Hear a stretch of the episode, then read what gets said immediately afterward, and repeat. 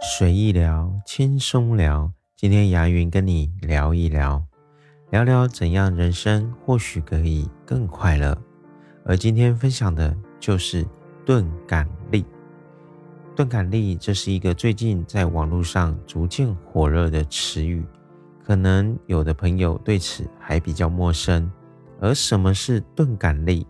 这个词来源于日本作家渡边淳一的著作《钝感力》。书中详细阐述了这种看似迟钝，实际上却是一种大智若愚的生存智慧。渡边淳一以自己的创作经历现身说法。他在书中写道：“当初还是文学新人的时候，经常遭遇编辑退稿，并且受到严厉的批评，而我对这些就很迟钝。”只觉得对方不采用我的稿件，是因为他没有欣赏的能力。而如果当时因过于敏感而消沉下去，也就不会再写小说了。说到这边，在日常工作生活中，我们经常面临着压力和挑战，不被他人理解而受到批评指责，更是常有的事情。而应对这些困境，我们如果能具备这种特殊的智慧——钝感力。减少内耗，勇敢遵循内心，我想更会容易的达到自己的既定目标。我们可以从以下几个方面来修炼自己的钝感力。第一，学会把情绪和事情分开处理，不要被情绪掌控。我们可以尝试一下，如果不加入情绪，不加入感情，严格按照业务流程处理事情，反而会给人一种专业严谨的感觉。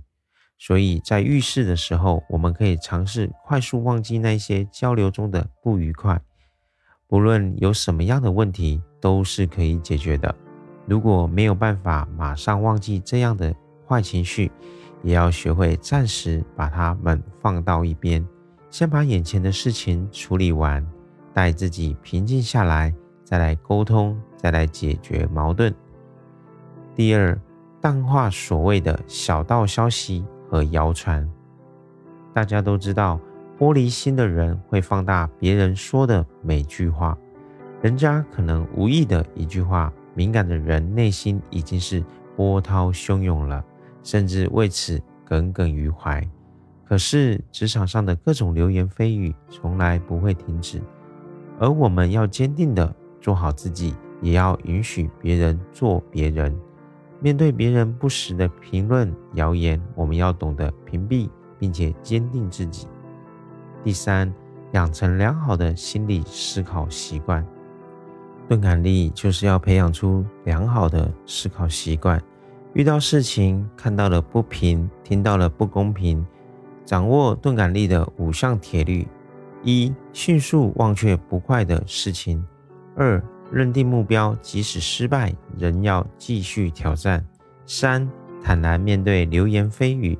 四、对嫉妒讽刺常怀感谢之心。五、面对表扬，不要得寸进尺，不要得意忘形。在这个竞争激烈的社会中，钝感力无疑是一种让人生更轻松的智慧，而也是让自己更快乐的基础。愿你我都能做一个有格局的钝感人，从容面对自己生活中的酸甜苦辣，实现身心和谐，让生活变得更加美好快乐。我是牙云，我在空中陪你随意聊。